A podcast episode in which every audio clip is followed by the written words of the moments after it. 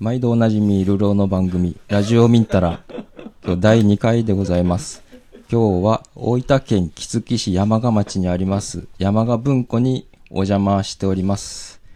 おはようございます、たけしさん。おはようございます。あの、今、午前10時ぐらいなんですけど、昨日僕ら泊まっちゃったんですよ。そうですね。いやー、よかったですね。ね、まず近所の温泉行って、なんか塩辛い温泉入って、あの、癒されて。たけしさん自転車で大分から来ましたもんね、ここ。まではい。2時間半で来ました。それで癒されて帰ってきたらねこちらのあの料理を担当されてる久慈さんの絶品晩ご飯はい。ただいて。超美味しかったですね。うん美味しかったですね。はい。でまあ夜2時3時ぐらいまで飲んでで今朝を迎えてあのお二人にお二あ山鹿文庫の二人にねはい。一緒にラジオに参加、無理やり参加してもらって、そう。でもこのラジオの意義としてはやっぱり、こう広い大分県内の各地で面白い人たちが面白いことやってるっていうのを発信していくっていうのも一つ大きな、あの、意義だと思って私たちやってますんで、はい。そうですね。あの、これは、あの、まあなんでここに来るか、来てる来ることになったかは、まあ省きますけども、まあ、ノリ、ノリと流れで来て、あの、まあでもやっぱ、あの、来るべくして来たんだなという感じがしてます。はい。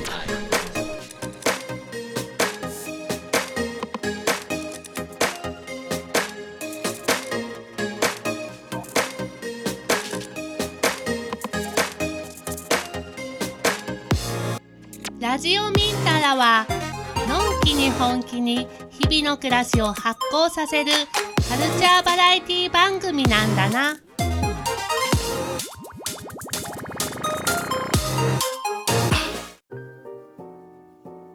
じゃあ、お二人、えっと、呼びますね。あの、この、呼びます、いるんですけど、あの、山鹿文庫の、あえっと、まあ、オーナーというか、あの、家主の、えー牧野文和さんと、あと、パートナーのクジライゆりさんです。おはようございます。おはようございます。あ、いいですね。えっと、えっとですね、牧野さんは、僕は、あの、オーガニックフェスタとかですね。でうん、初めちょっとご挨拶させてもらったのかな、何年か前に、始めました。そうですね。そうそうそう。うんで、そう、その頃から、でもここに来させてもらうのは初めてで、はい。今、えっと、この、あれですか、山鹿文庫、えーあ、まずここの紹介をした方がいいな。えー山鹿文庫というのは、えー山鹿文庫という文字通り、あの、本に囲まれながら、山の中で、あの、素敵な古民家に泊まって美味しい料理を食べて、で、温泉に入って、のんびりできるという、あの、幸せなお宿でございます。ありがとうございます。そういうお宿をやられてる牧野さんなんですけど、えっと、今は、その、まあ、山鹿文庫をやりながら、えーお茶作りはいはい。を、お茶作りやりたくて、あの、移住してこられたっていうのもあったりするんですかね。あ、あったり、はい。あったりするんですね。はいで、あと、ダンサーでもあって、ダンスの先生もされてますね。そうですね。うん。多彩。えーバラエティに。バラエティに富んだ人生ですね。なんか、あの、そうそう、移住なんですよね。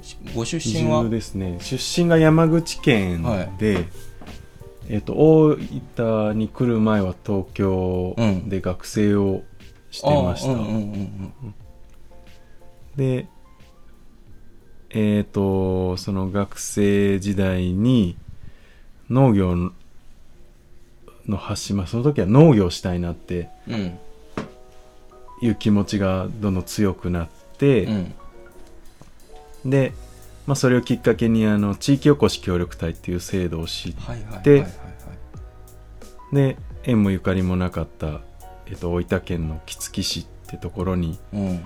協力隊としてうん。飛び込ませさせてもらってっうんうんうん。ていうのが最初にありますね。なるほど。まあこれもしかしたらラジオ聞いてる人の中にあの移住とかねまあ大分に限らずなんかどっかまあ都心とか都会にいてまあコロナのあれもあってうん。どっかね地方いいなみたいな感じに思ってる人もいるかもしれないんでなんかざざっくりあのね全部語り出すと何時間もかかるでしょうから ざっくりそのもう移住しようかなってあの移住っていう考えになってから、今この山鹿文庫をもう経営されてるわけじゃないですか。そこに至るまでの、まあダイジェストでなんかこういう流れでいったよ俺はみたいなのあります？えっ、う感じ？と、うん。協力隊がまあ任期が3年の活動で、うん。でえー、と最初は、まあ、大分県に来てで任期が終わったら山口に戻るつもりだったんですよ、うんうんうん地元で収納するうん。つもりだったんですけど、もう大分県来て1年経たないうちうに、ん。うわもうずっとここで過ごしたいな暮らしたいなっていうえ気持ちになって、ー、もそう大分めちゃくちゃ好きだなって なっちゃって。えでそこからあのー空き家バンク、うん。空き家を探す日々になり、ー、うんうん。でもう最後の最後に、えっと、紹介してもらった見つかったのがたどり着いたのが今のこの山鹿文庫。うん。でうん。で、まあ、農業したいっていう気持ちとうん。農業を発信したいっていう気持ちがうん。ずっとうん。ありましうん。たうん。でその農業の発信として農泊グリーンツーリズムっていうのはどうしてもやりたいなっていう思いがすごい強かったんでうん。その民泊っていううん。システムで、うん。えーまあ、自分自身は農業もしながらうん。で人との交流をしていける場所っうんていうので一つ、うん。はい、民泊っていうのはありましたね。うん。なるほど。そこでその本をテーマに一つしようと思ったのはなんかありきっかけがあったんですか？まあ、きっかけきっかけか。きっかけというかまあこういう思い出とか。がですね、ううんーんとその実家がまあ父親の職業的に本で溢れた場所だったんですよそもそも。へえだから割とご職業はどういう？が、えっと大学の教授をあやっててうんうんもう退職したけど、うん。なんかすごくこう本があることに関してはきっかけというよりもうん。あって本があってなんか始まるみたいなイメージが強くて。でうん機能的にはうん。あのーここのもう一つの夢として、うん。なんかこう小学生とか、うん。まあ、中学生とかが勝手に来てうん。で勝手に宿題やってでその中で教え合いがあったりしてはみたいな場所をあがまあ一つ夢としてあったから、まあそれに際しても本がこうあるっていうのはたくさん窓があるみたいなイメージがあって、いいなっていうのはずっとどんどん自分の中で膨らましてましたね。え？このタイミングでマイクい。やおおもろい理由やな。あそうですね。いや本当ね。本一冊もう初めて聞きました。ね本が窓あって。うん。ただ本が好きなだけかと思ってた。ね。あびっくりしましそうたそう。小学校の小学生の宿題のことまで考えてる。という人深いな深いですねでそんな、まあ、そんなこんなでやってる山鹿文庫の、まあ、相相方といいますかクジライゆりさんくじさんはい。くじさん料理めめちゃくちゃ美味しかった。でそうなんかど長年こう修行されたとかどっかでねカフェやってたんですとかかなと思ったらそういうわけじゃないんですか？そうですね。うん今までお食事をお仕事にしたことはなかったですね。うーん。お仕事としてはヨガのインストラクターが長いんですかね、えーっと大学卒業してからこの一般企業に勤めて、うん。でその後転職してからはインストラクターが、うん。そうですねずっとやってあます。ーそうか。今でもやられてる？今はレギュラーで、うん。あの決まったクラスは持ってないんですけど、うん。あの全国の仲間のスタジオに呼んでいただいて、たまにレッスンを持たせてもらったりとかあとはその東京で働いてた時にお世話になってたスタジオの,、うん。あの運営の補佐をうん。あのオンラインとか遠隔でやらせてもらっていてお時代のあの波に乗ってます。ー波に乗ってる。いいですね。この山奥で田舎で時代の波に乗ってる。素晴らしいですね。一番いいですね。ああそっか。ああえっとあそうそう。ヨガとなんか昨日夜話伺っててあの、マスマッサージヨガじゃないそうですね、うん。スウェーディッシュュ。のボディケアっていうのをやっていて、あのまあ、これはまだなんて言うんだろう。を広く間口広くってやってなあくて。勉強中な感じなそうですんですよね。ね勉強継続しながら実践も今、うん。あの少しずつ積んでるうんうん。ところですね。そうそう。こういうなんかね話聞けば聞くほど掘れば掘るほど出てくるんであのまた今度そのその件はちょっととかあと薬草のこととかねなんかすごいんですよ。この山鹿文庫の中にもいろんな乾燥したあの薬草だとかハーブだとかあとなんか瓶にこうつけられたなんかねいろんなものがこう所狭しと並んでて。まあそれはまたの機会にゆっくりはい。伺うとして、そう。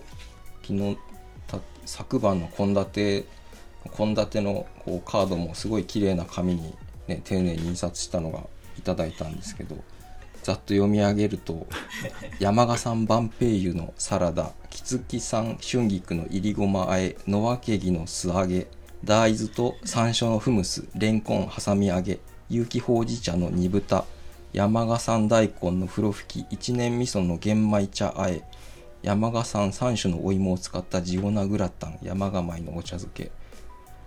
お腹いっぱいで幸せに。でしたね。うん。あそう。やっぱ特に驚いたのがやっぱお茶あの、ーうん。そうそう牧野さんが作ってるお茶をすごい生かしたメニュー。であのお茶のまあ出がらしといえば出がらしをこんな料理に使ってしかも美味しいんだっていうのがすごいあのびっくりしました。うん。そうそう。まあ出がらしといえば出がらしだけどなんか切り干し大根みたいな感覚っていうとそういうもんじゃないですかね。うんなんかお湯で戻したなんかお茶っていう野菜を食べてるみたいな、うんうんうん、すごいほうあのほうじてあるから香ばしい香りも美味しくて。あのそうそう。風呂吹き大根にお味噌と玄米茶の出がらしをこうちょっとあえたやつが乗せてあってあめちゃくちゃ美味しかったですね、そうあとそうふりかけもお茶のふりかけもすごい香りが良くて。うん。これはちょっとぜひみんなに食べて真似してほしいです。あありがとうございます、ね。うん。嬉しい。そう。そんなでえーっとあじゃあちょっとこのまま聞き続けてたいんですけどもあの今日はこの辺で一旦お開きということで。あいや開かないんですけど あのまあちょっとあのこの辺であれなんですけどあのお知らせ事があるそうで。あさん。ああ。お知らせ事ありがとうございます。ははい。い。あ、そうなんです。あのーまあ、僕が普段お茶作りをしていて、で、えっ、と、えー、そうですね、お茶作りをしていて、それが国東半島の山奥うん。なんですけど、まああのーその畑に立っていてすごくこう季節ごとのお茶畑の姿。うん。でこの移り変わり香りの移り変わりだったり見た目だったり小鳥の鳴き声の、えー移り変わりだったりっていうのをもっとこう食卓に持ってこれないかなっていう、うん。あのーまあ、一つ自分の中の目標があって、うん。で今えっ、とそれがそれを少し実践中でしてうんうんそれがあのイデー食堂うん。のうん。アコさんうとん。一緒にやらせてもらってるうん。テテっていううん。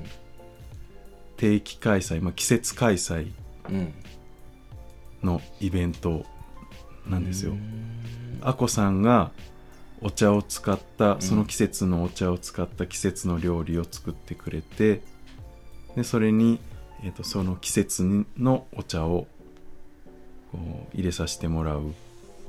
うんでえーっと10ん？何月だっけ？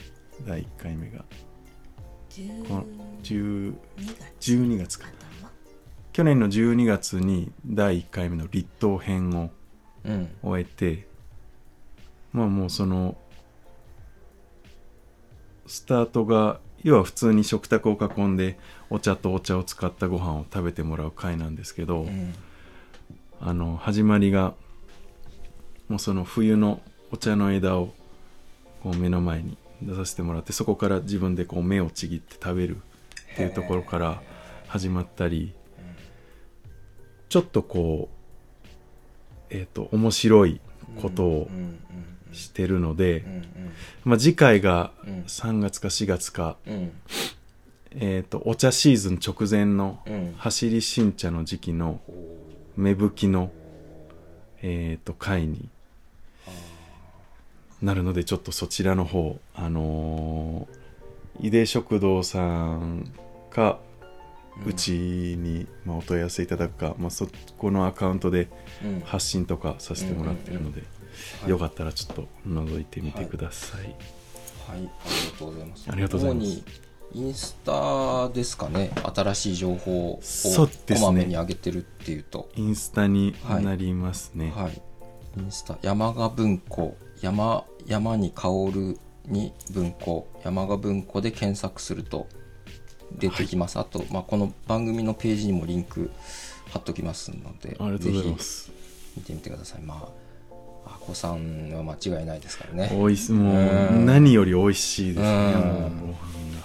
いやーこれはいいでしょう、うん、3月か4月のまあその畑のお茶の葉っぱの感じを見ながらこの辺の日かなっていう日にやる感じですかね。そうですね、まあは日程自体はもう早めに、もうすぐ決まあると思うんで、うんうんうんはい。はいわかりました。はい。あとはなんか本本もの寄贈とかそういうのいいですか？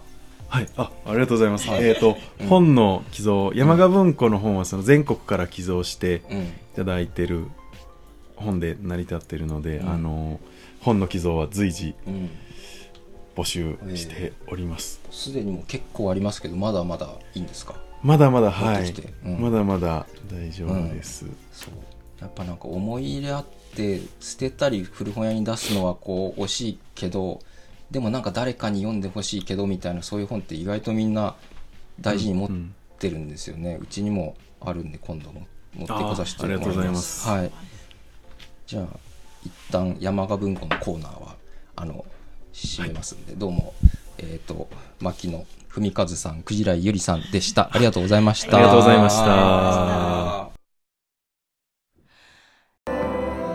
い、えー今聞いていただいたのはバオバブはるか中村で永遠と一日でした、えーやっぱ山賀といえばバオバブさんということでお二人が選曲してくださいましたこの曲が好きということで永遠と一日でしたでした。でした。はい。ということでまだお二人にも残ってもらってし付き合っていただきます。よろしくお願いしままだいますした。はい。このこの後のコーナーはえっとあいますね。ニュースのコーナー。ニュース。ニュースのコーナー。イエイ。エーイ。イエーイ。イエーイ。ニュースのコーナーっていうのは、えー日常の中の些細だけれどもあの嬉しいあの,、あの嬉しかったとかこう気分が上がったとかあの気分が明るくなるニュースをみんなから募集しようというミニコーナーです。はい。えっとで前回の放送で募集したら早速メールくれた方がいらっしゃいましてあのこれははい。えーいいですか？えーラジオネームスピスピッツラブさんからの ニュースですスピッツ、まあ、歌でしょうねうん、ラジオネームスピッツラブさんのニュースです。えー、ミンタラは仕込みしながらニマニマしながら面白く聞いています。知り合いはとりあえずメールを送るようにって言っていたのでとりあえずメールします。えー某友人が昨日夕方野暮用でうちに寄ったんですが車から降りてきたその友人の口元とほっぺに何やら赤いものがついていてなんかついちょんよと言うとまさかのモスバーガー食べた後のソースでした。40過ぎた大人が口元にハンバーガー食べた後のソースつけたまままうろうろすると思っていると友人がやってきてしばらく立ち話した後おもむろに「まるまるちゃん顔拭いた方がいいよ」と真面目に優しく言っていました。というニュース。ほっこり。ほっこり。ほっこりニュースですね。40過ぎた大人が口元にケチャップつけてうろうろしてたよっていうニュースでした。あやっぱ口周りに何かつけることに関してはうん。年齢制限はないんですね、あないですね。うん。結構ねあのまあ自分もつけがちっていうところがあってあ牧野さんもつける方ですか？どっちかっていいやうと僕は全くつけないんですけど、あつけないのあ本当ですか？そのはい、ヒゲにも。この家にも全くつかないんですよ。牛乳とかつかないです。全然つかないです。もう綺麗につかないんですけど富士山は、うん。あつける派ですまあ、うん。うんこの話聞いててちょっとびっくりとした。私のこと？つけてしかないですね。昨日もついてたもん えー、何？ご飯粒とか？よくつくのは よく あのチョコがついてることがあ多いです。いややんちゃな子供も口の際のとこ。ろ絶対ついてる。なんだろうね。なんだろうね。頬張ってるんだろうね。美味しいの大好き。ああねあの僕も食べるの好きなんでこう前のめりに食べたいですよね。好きなものは、うんやっぱうん。ハンバーガーとかチョコとかってやっぱこうなんかこうおしとやかにというかこう済まして食べるよりもこうがっつきたい食べ物でもあるから。まあやっぱこのケチャップつけてた方もハンバーガー正しい ハンバーガーの食べ方をされてるんじゃない美味しい食べ方、美味しい食べ方ですね。そうですうんいやー素晴らしい。ありがとうございました、えースピッツラブさんにはでき次第、えー番組ステッカーを送らせておー。いいな。でき次第メロクロ。メロクロ。送りまくろうはい。じゃあニュースのコーナーでは、えー随時メールを募集しております、えーあなたの身の回りで起こった、えー嬉しかったこ出来事など、えーみんなにシェアしてください。メールアドレスは、えーラジオミンタラアットマーク Gmail.com ラジオミンタラアットマーク Gmail.com です。RADIOMIM あごごめんなさい。RADIO MINTAR アットマーク Gmail.com です。ニュースのコーナーでした、えーお聴きいただいたのはエバー4で幸運の涙でした。この曲はこの間ミンタラのジングルを作るためにえーとあのナレーションやらその声でお世話になったとある方に紹介していただきましたはい、この話はまたちょっと今度ゆっくりします。では、次のコーナー行ってみましょう。えー、バイオグラフィーのコーナーです。えー、バイオグラフィーのコーナー、あ、バイオグラフィーのコーナーとは、音声で一人の人物像を掘り上げる。人は誰かの中の私を見つけるときに癒されるように思う。だから、人のことを知りたいと思うのかもしれない。誰かのことを知りたいと思うとき、その人の辿った背景を見る必要がある。その人がどうやってそこへ至ったか、なぜ今そうしているのか、その人が歩んだ道のりをたどるとき、浮かび上がる彫刻のようなひととき、ミケランジェロのごとく完成した彫刻を見ると未来への示唆に飛んでるように、音声の造形の時間をお楽しみいただきたいと思います。ということで、えっと、とある気になる人物の一生を生まれてから現在まで、そして未来こういうことしたいとかいうとこまで、あの、ロングインタビューで聞いちゃおうぜっていうコーナーです。で、今、第1回目に、えっと、インタビューに答えてくださった、えっと、由布市狭間町で有機農業を、えー8年目やってます。ほうのき畑の代表、林田真人さんに、その、の有機農業に至るまでのお話、これからどうしたい、いきたいかというお話を伺ってて、えー第0回目の放送、第1回目の放送、で、今回の第2回目の放送、3回に分けて、あの、放送してて、今日が一応ラストになります。で、前回までは、あの、まあ、生まれてから、割とお父さんのお仕事の関係で転勤が多くて、小学校時代とかは結構転校してたんですよね。あの、山口、福岡、うん長崎とか、佐賀とか、結構何年かおきに引っ越しする子供時代で、で、えーで、大学行って、あ、留、えー浪人して、えー医学部行こうと思ってたけど、ここでなんかこう、気持ちの転換があって、農学部に行って、で、そこで、あの、浪、えー浪人、浪人なん、なんていうの。そうそう、あの、し、えっと、なん、なんて言うんでしたっけ？えっと、なんだ？留年？留年、あ、そう、留年。うん。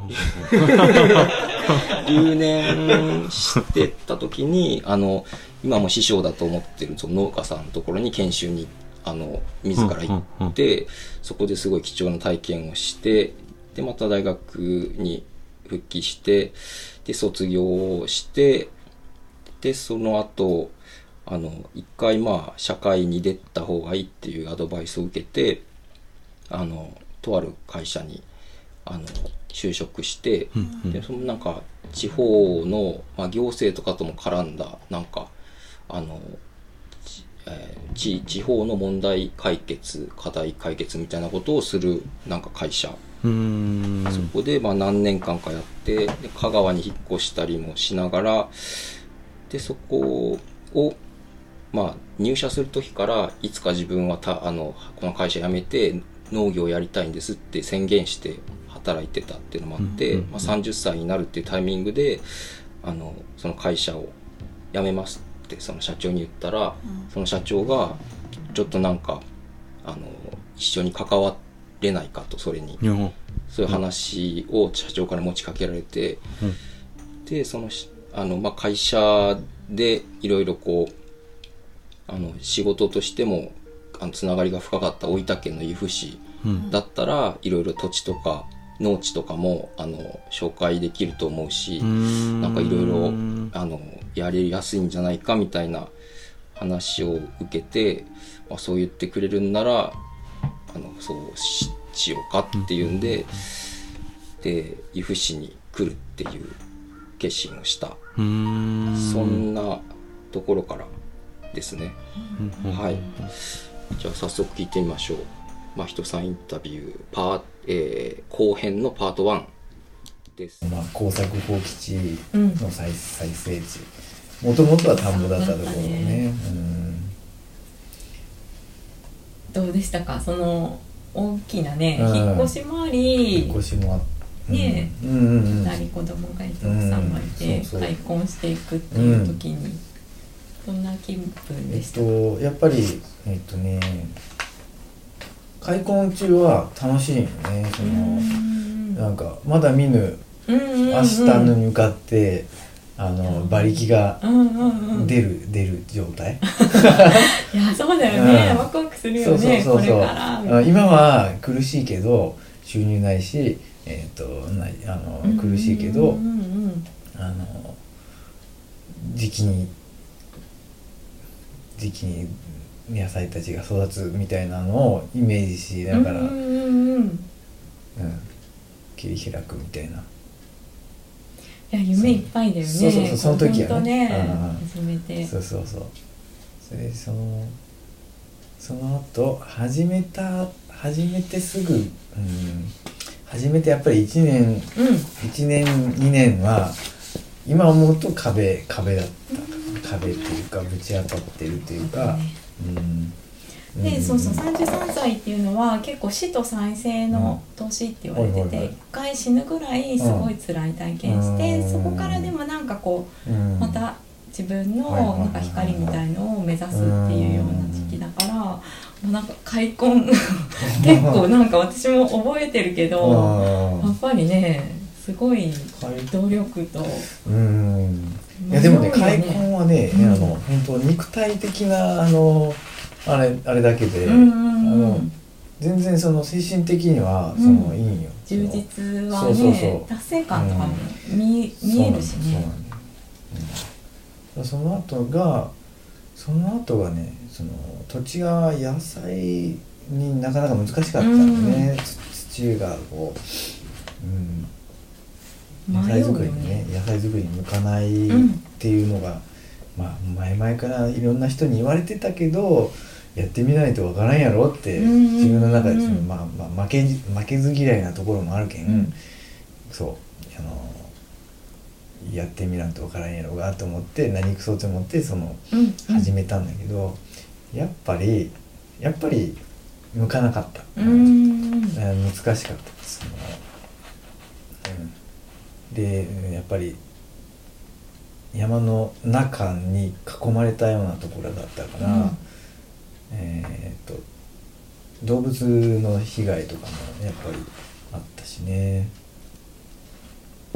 それ,、まあ、それもあったけどあとはいろいろその廃校でカフェをしたりとかもうイベントも出れる時はもういろいろ出たり、うん。際限なく基本なんとかなるやろみたいな、うん。あのスタンスでおるんよね、うん。その気も気持ちが。あうん。自分の癖というか、うんなんかなんとかなるやろ。なんとかする方法があるだろうみたいな、そういうのでねいろいろ話をこう受けいろんな人からこう話がね、うん。やってきたりした時にあのあんまり考えんでこうそれに、それ受けちゃったりとかして、えーキャパオーバーになってしまって。うん特に里美があの、まあ、カフェもしてたし、うん子育て広場とか、うん。あのもやっとったりいろいろ自分でやろうとしてそれでやっぱりうん。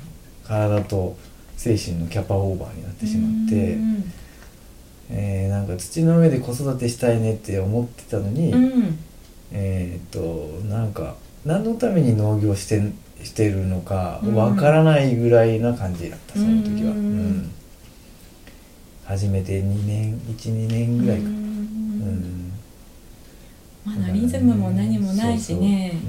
そうそう,、うん、そうそうそうそう。うん。リズムもやっぱり確立できてなかったし、うん。うん。今今思えばもうその時に比べたらもうなんかリズムがうん。今はあるから、ね、あの日日々のリズムもやし、うん。その年年の単位のリズムもだし、うん、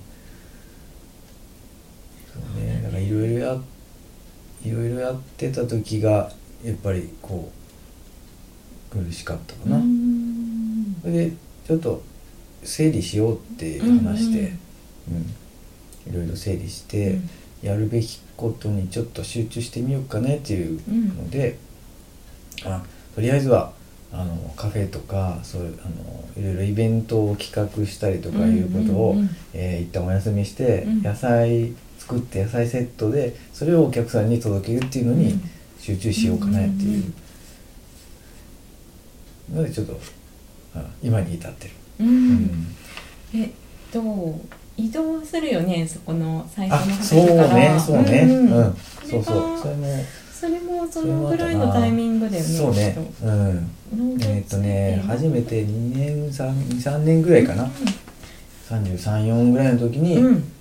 ここのうん。くばくばちっていう土地にほおのきっていう最初はほおのきっていう土地に入ったんだけど、うん。今くばちでうん4年目。そう。お米もやったもんね。うん。そう、うん。やってたやってた、うん、今ちょっとお休み中だけど、やっぱ今家と畑がうん。近いっていそううね。ねうん。本当ありがたいそれは。言える方がうんねうんうん。そう。気がやっぱり入らないんだよね。気が届くよねやっぱ気が届くね。うん。本当にね。ね、うん、それは違う違うと思うね。うん。意識がね。うん。向か遠すぎるとね。そうそうそう。切れてしまうしね。ねうんはい、というわけで、まひとさんインタビューパート1聞いていただきました。あの、まあ、この頃から、もう、林田真人さんたちが、その、ほおのき畑始めてすぐに、あの、僕は出会ってるんで、この頃のことも、あの、まあ、知ってはいるんですけど、本当に、あの、山の中の、なんか、ね、や痩せたような土地をこう、ショベルカーとかでガーってやって、なんか、地質の改善をするとか言って、ショベルカーでグワーって全部掘り返して、なんか、なんか、上、土をまあ新たに入れて、こう、とか、なんかそんなことまでやってたけど、なんか、やっぱりどうしても向かなかったんですかね。そう。だから、結構ね、あの、重こう順風満帆にき来てるって見えがちだけど、なんか結構いろんなとこでこう困難に結構立ちはだかられてでもこうそこを乗り越えて今まで来てるんだなっていうのがあとなんかほおのきフェスティバルってなんか廃校の小学校のグラウンドと中と全部使ってあの山奥になんでこんな人が集まるんっていうぐらいすごい集まってるイベントとかも企画してたりしてすごいすごかったですねそうでもやっぱりそのキャパオーバーだったということでそう。大変。うん。そうそう。なんか牧野さん話今聞いてて真人さんとは前温泉ですれ違ったことあるんですよね。そうあの僕の方が勝手に認識あ認識してる。だけなんですけど、はい。ですなんかすごくこうん、うん。うなんかすごいオーラがある人がとすれ違ったみたいな感じで。うんうんうんうん。でなんとなくだあの時だってね全然知らずに、うん。でもなんとなくもしかしてこれがほおのき畑の方かなみたいな 感じおででインスタ見たらあそのやっぱあの方だった顔すごいですね。オーラでそうそうオーラ発信で。すごい。けどなんか話そうその大変な時期の話とか、うん。今ちょっと聞けて、うん。あやっぱそうそうなんのかっていうのはすごい、そうだね。うん、なんかそれがあってのやっぱオーラなんだなっていうのを、うんうんうん。オーラ。感じましたね。木木の話もしてましたね。なんか畑が近い方が気が生きとるとか。うんうんうんうんうん。それは絶対ありますよね。そうですね。すごいしっくりくる、家家もやっぱりこう人がいなくなると死ぬっていうじゃないですか、最初もうここが15年以上空き家だったから最初入った時本当にもうなんか暗い場所ででもイベントとかうんこうフリースペース状態にして人が来てくれるにつれてなんかすごく最初に感じたのが家が呼吸をしてくれてるっていう。畑とかもやっぱそうなんでしょうねうんやっぱこう人が行き来してるとやっぱりねその物とか野菜とかもそれに反応してこうで生き生きしてきますよね空間とかうんうんうんはいじゃあ続きこれラストを聞いてもらうんですけど、えっと、この中でその真人さんに、まあ、このインタビューの、まあ、一個、あの、のイベントとしてその手紙を書いてもらうっていうのがあって、その自分の人生をまあ何時間かかけて喋った後に、えっと、自分に対して手紙を書くっていうのがあって、そう。で、まあなんかこの手紙のタイトルが、あの、そのインタビュアーの京子さんが指定して、あの、人間がこれを聞きますようにっていうタイトルをつ頭に書いて、で、その後でなんか手紙を書いてもらうっていう、そういう、なんかこれはなんかあの、シュタイナーのあの詩、提訴の言葉っていう詩の中に、なんかその人間がこれを聞きますようにっていう、なんかいろんなきあの万物、目に見えるもの見えないものも、なんか人間に対してなんかこう、応援だったり、あの、いろんなメッセージを人間がこれを聞きますようにって人間のためになるような言葉をすごいたくさんあの常にかけてくれてるっていうそういうなんか詩らしいんですよ。でなんかまあそういう詩なんか詩のあのそれになんかこう感銘を受けたということでそういう感じでまあ未来の自分だったりご先祖様だったたりなんかいろんなあの野菜だったりなんなんか周りにあるものが自分に目に見えるもの見えないものを語りかけてくれてる言葉をなんか紙に書いて読んでみると、まあ、書いた本人のためにもなるしなんかラジオ聞いてくれてる方にとってのメッセージにもなるんじゃないかみたいな感じでちょっと半ば実験的にやってみてるとう。こなんです。そういうのもまあ後半にあります。じゃあ、まあ、人さんインタビューの後編のパート2、はい、お願いします。今結構安定してきて野菜とかもずっとねいただいてるけどなんかやっぱ最初から美味しいんだけど、うんうん。全然またこう年々味が変わって違うよね。うん。うん。すごいあの食べててうんうんうんも美味しいし、作ってる人も多分おいあの楽しいんだろうなっていうのがすごく分かってなんかこれからやってみたいこととか、うん。目標とかあとなんか挑戦したいこととかはい。仕事でもうん。だし、うんうんなんかプライベートでもうんうんこんな老後に送りたいとか、うん。なんかこう近くの目標から遠くの目標えーっとねうんとねなんかねあの具体的なの目目標とか夢とかはそんなになくて、うん。えーっと割となんかね農業始めてからそう思うようになったんやけどこう向こうからあなんか社会あ社会的にとかその人人のとの出会いとかそういうのによって向こうからこういろんなのがやってくるんよね。それに乗っか,、乗っかって、えー行って自分が予想してないうん。ような、えーことが起こ起こることがあの楽しいっちうん。思うようになって、うん。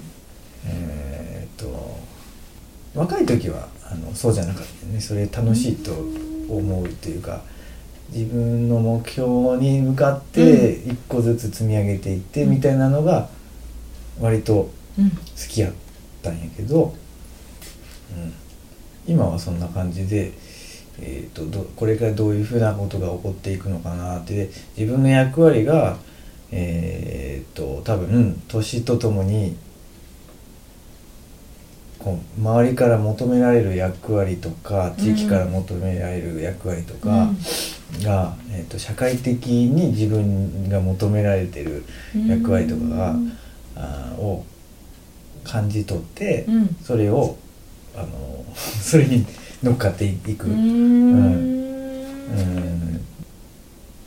うん。近い近い目標近い目標というか、あのうん。願い願いはあるよね、ううん。ん。願いはあってあのみんながうん。あの土に近づいたらいいのにって思ってるのよ、うん、それは結構一貫してて、うんうん。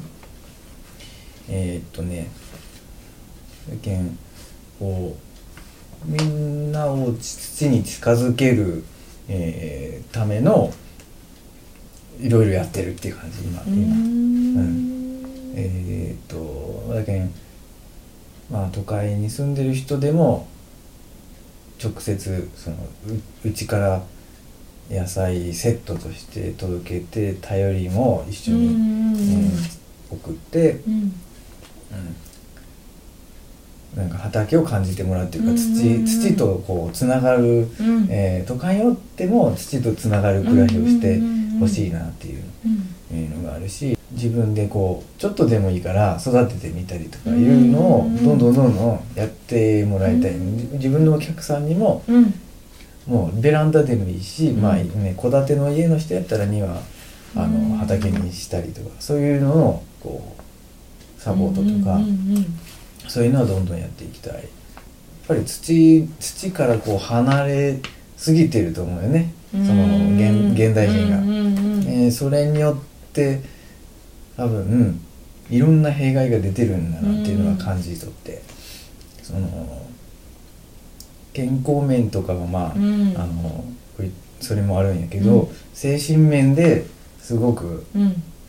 あのまずいんじゃないかな土から離れたら離れすぎたらこううん。謙虚さを失うし、ううんんなんていうかね受け入れ受け,、受け入れることがうん。こう、うん、農業やってたら受け入れざるを得ないよね、うん。いろんなそのうん。自然条件気象条件とかで、えーうまくいかなかったうん。こととかを、えーそれをもう受けうん。受け入れて、でそれまあそれを受け入れた上で次に進むみたいな、うん。えー繰り返しなんだけど、うん。なんかねもううん。それってこう生きやすい生きやすいんじゃないかなと思うってん。うん。なんかうまくいけ、うまくこう説明できないけど。うんすごいわかるわかる。ううん。ん。みんなが生きていく上でもっと生きやすくなると思ったよね、うんこう日々日々畑をしてて、うん、あそういうそれにつながるこう活動はずっと、手を変えしないおかえうん。やっていきたいなと。あとはもう、うん。なんか自分でしない自分で全部しなすることになんかねうん。自分でしないでもう いろんな人と関わりながら、うん。あのやってやっていくっていうなんか前昔はこう全部自分でやっちゃうっていう癖があったんやけど、うん、やっぱりみんなでやることによって新しいことがどんどん生まれてくるっていうのが、うん。うん、もうなんか経経験でもなんか、うん、分かってきたし、自分でやるのってねあのある意味早い部分もあるし、ね。自分のね思い通りにできたりもするけど、うん。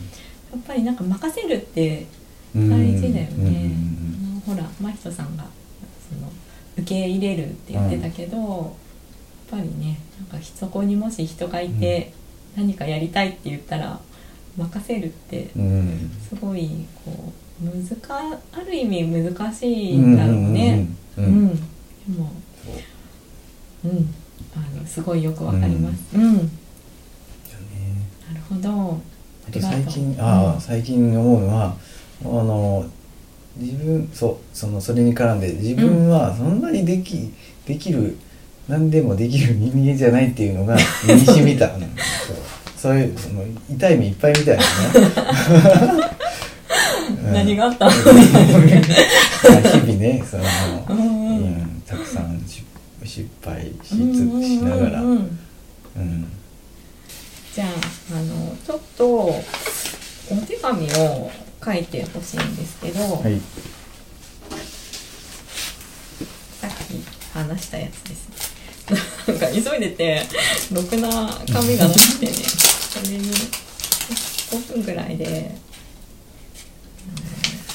うん自分にうんお手手紙を書いてください。1枚でも2枚でも。あの自分じゃないと思ってたくさんはい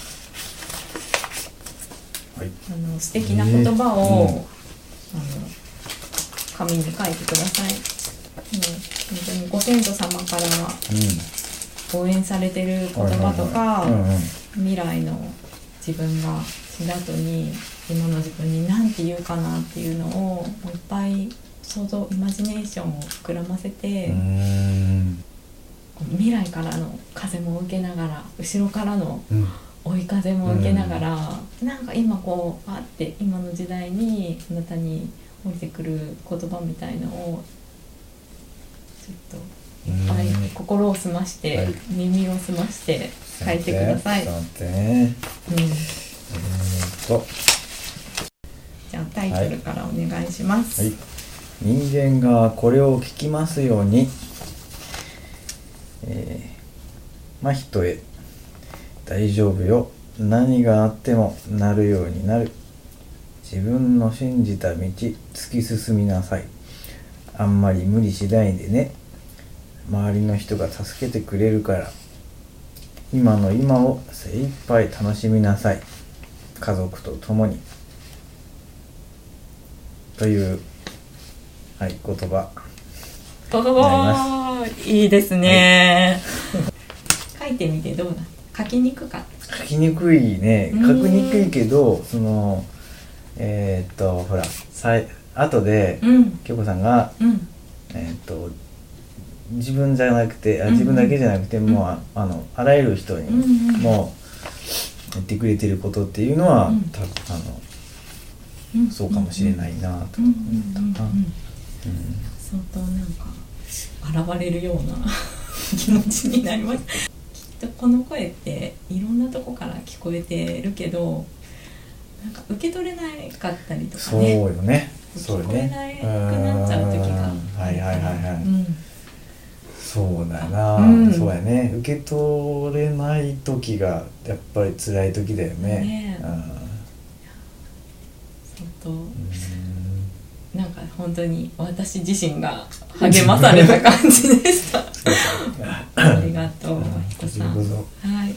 じゃあこれで終わります。はい。はい、はい。長い間ありがとういやこちらこそありがとうございます。なんか話を聞いてくださって。こちらこそ忙しいのに。なんかそんなあの仕事の後に話する機機会とかあんまりないから。ねえ、なんかそんな、全然知らないんだなっていうのがあって私の中で、うん。人って本当にその時ちっちゃい時とかね過ごしてたりするとどういうお父さんお母さんでとかいうのが見えるけど、うん。大人になって会う人ってもうその時のね、うんうんそのいなんていうか一面しか見えないから、うんうんうんうん。うんそのね人の背景が見えるとすごいこうあったかいっていうか。はいはい。うんうん。いや自分もなんか話を聞いてもらってて、うん。他の人の、うんうんうん。あのこれを 聞きたいでしょ。聞きたくなった。のねえ、うん。よかった。ちょっとインタビューしたくなりました、うん。ぜありがとう。ありがとうございます。本当に。さとみちゃんもありがとう。はい。う んいやー真人最高ですね。うん聞き入っちゃいますね。うんうん。いやーどうなるほうどんなんかいい言葉いいこといっぱい言ってましたね。うん。いいこといっぱい言ってたな。土に土と離れすぎてる人今の人は。もっと土に近づくための活動とか土とつながるための活動サポートとかを手を変え品を変えいろいろこれからやっていきたいっていう、いやーそこですよね。そうですね。本当に。土から離れると謙虚さを失うってうん。ドキッとしましたね。うん。うん。やっぱ毎日こう自然と本当に厳しい面もね優しい面もこう向き合ってる、まあ、人さんだからこそこう出るこう言葉っていうかね、うんもう本当に一生懸命こう何ヶ月もかけて育ててきたものが一瞬にしてねバーって台風とかでやられたりとかそういうでももうそれを受け入れるしかない。その分の収入もなくなるけど、うん。それも受け入れるしかないっていうのをやっぱ何年もやってきたやっぱ農家っていう仕事だからこそやっぱりね自然に対して謙虚な姿勢う。うん。んなんか内容も声も、うん。ななんていうかこうん。うなんていうかな。うん。つ強いけど柔らかい、うんうんっていうかんんんすごいこう響響いてきますね。ね。うん、そうなんか年々仏感増してくるんですよね。あ そうなんか6070歳になったらどんなになるんやろっていう。ぐらいーうんうんうん。そうそうそうなんかその土に近づくとうん。か、つ土に近づけたいっていうのうんがすごく、あの農業の発信をうん。したいって思ったのが、うん。その東京で暮らしててあのまあ例えば街でこうみんなこう足早に歩いてるじゃないですか、うん。で肩とかぶつかっても舌打ちされたり、うん。とか駅でこう電車待ってても、うん。あのその電車に飛び込んで、えっと電車が止まってますみたいなうん状況の時とかに、うまずこう「なんだよ」みたいなうん声が出たりとか、電車の、まあ、満員電車の中にこう、うえっ、と、なんていうのかな、乳母車っていうかな、ベビーカー。ベビーカー、うん。ベビーカーが入ってくるだけで、降りろよみたいな、えー。こう、小声が聞こえてうん。きたりするっていう、うん。そういう人たちと、うん。そういう人たちともっとこう、なんか賑やかに楽しくうん。なりたいんだよな、みたいなうん。時に、僕にとってはそれが農業につながって、うん。あ、農業なんだ、みたいな。うん。でもそこの家庭の言葉がこうあったわけじゃないんですよね、自分の中で。うんうんなんかこういう人たちと楽しくななりたい。農業だ、みたいな。で、なんかその過程をすごくこう、うん自分でも見つめうん。直せる時間でした、今。あ今が。うん。ああすごいい。い言葉をたくさんうん。見せてもらいました。土と近づく。いいですね。今度ね実際に会いに行きましね。はい。畑に。ああ、うん。ぜひ連れて行ってください。はい。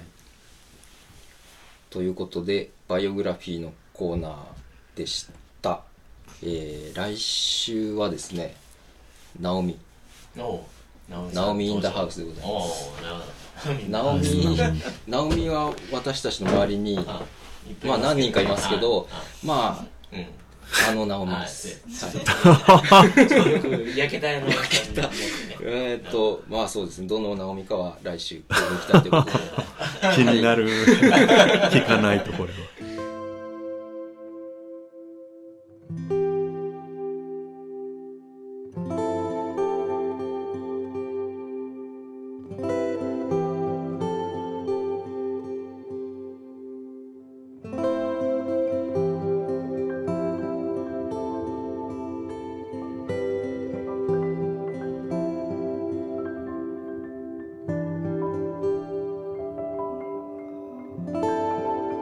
じゃあ今日はラジオミンタル第2回第2回にして山賀文庫さんにお邪魔して収録させていただきました。どうも本当にありがとうございました。貴重な機会をこちらこそ。ありがとうございました。ありがとうございます。はい。えっとあエンディングはあの、まあ、これからあのお休みになる方もいるかなと思うのであのさっきくじらいさんに選曲していただいたバオバブの「夜の木」を聴きながらあのお別れしたいと思います。どうどうでしたか？今日はあ、うん。ものすごい楽しかったですね。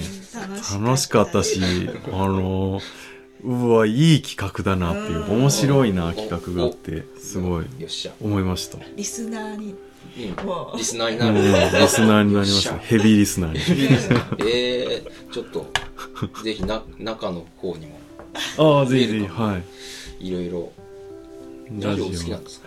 ラジオ、そうですね。割と好きで。日頃。聞きます？日頃結構、あの、お笑い系のが多いですけおど、おお笑い僕もお笑いのラジオ結構聞きます、うん。ね、本当ですか？うん。空気階段とか。空気階段。空気階段とか。かまいかまいああ、階段、ヘイタクシーとか。そうとか。伊集院さんのやつとか。うーん結構ラジオ聞きますね。ああそうですか。あぜひぜひなんかあの持ち込み企画持ち込みコー。ナーとかなんでしょうね。なんなんか、まあ、本本の紹介みたいなのでもいいし、うんうんうん。お茶の話でもいいしダンスでもいいし、うんうんなんかいろいろやってきてるからなんかいろんなことやれそうですよね。誰あはい。で聞きなんかね季節ごとにうん。お茶の紹介とか。うん。うん。うん。うん。うん。そうそうそう誰かのうん。うん。えっとおすすめの本うん。のその本との出会いのきっかけとかうん。うん。うん。